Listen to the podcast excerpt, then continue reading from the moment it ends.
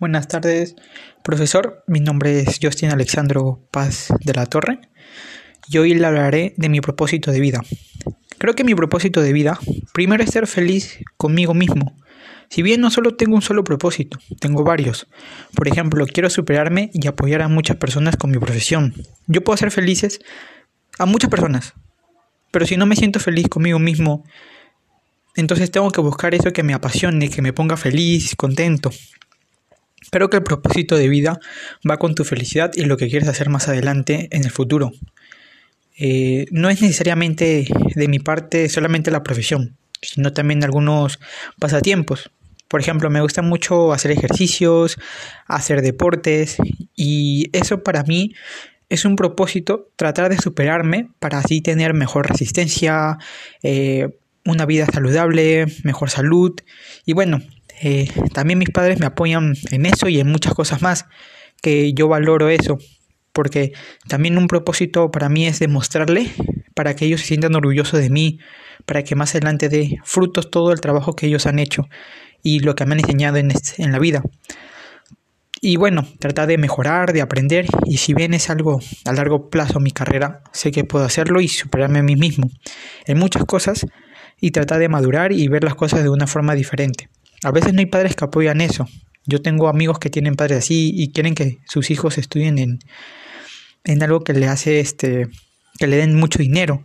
Yo les trato de hablar, de aconsejar que tienen que hacer algo que les ponga muy felices a ellos, pues lo que a ellos más les guste. Tengo muchas ganas de que poco a poco sea alguien reconocido. No quiero saltarme los pasos que tengo que hacer. Y por el camino me daré cuenta qué paso necesito. Por algo se empieza. Porque quiero disfrutar de lo que hago, sin fijarme en lo económico, porque si no tengo resultados a corto plazo, eh, muchas personas o muchas veces eh, se rinden y yo quiero hacer eh, algo que me ponga feliz y sin fijarme en el dinero más que todo, que eso no sea un problema para mí. Y también enfocarme en, en el día a día. Me gustaría dedicarme en toda mi vida a esta profesión tan hermosa que es el periodismo deportivo. Otras personas quieren y buscan carreras de mucho dinero, pero no le gustan. Y al final eso lleva consecuencias porque no será algo que te haga feliz.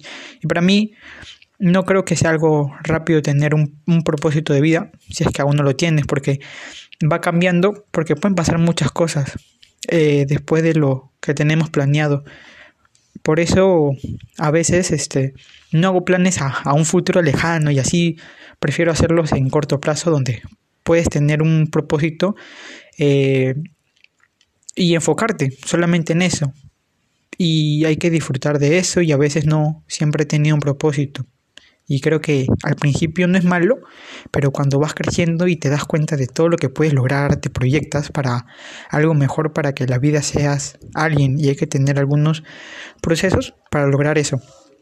También recuerdo que en mi infancia habían cosas que me hacían feliz, que tenía otras metas, otras aspiraciones y cuando no tenía un propósito de vida intentaba experimentar cosas nuevas, buscar algo que me motive, que me ayude a mejorar y a lanzarme a lo que venga en la vida sin importar lo que digan los demás. Eh, mucha gente se pone celosa, se pone así, que te desea el mal. Por eso eh, no soy una persona que, que publica cosas de mi vida diaria o lo que hago siempre o lo que me, o lo que me gusta. Y así trato solamente de estar en un grupo de amigos sinceros y que me apoyen en vez de estar con personas que te hacen daño. Por eso a veces no soy muy, muy social y es algo que, que tengo que trabajar porque en esta carrera es mucho de, de hablar, de conocer más personas y bueno, como dije, no tratar de también desenvolverme más con los demás tratar de no ser muy antisocial, lo que soy a veces. y bueno, porque eso también al final no ayuda, pues. Y cuando conoces más personas, te abren muchas puertas, porque, porque conoces a esas personas que en algún momento te van a ayudar. Y yo todo eso valoro mucho, los pequeños detalles, así sea lo mínimo, es para mí es algo único y especial. Y un último propósito es ser el mejor en lo que hago y en aprender de usted y de la vida, porque siempre hay sorpresas, buenas o malas, pero ahí están.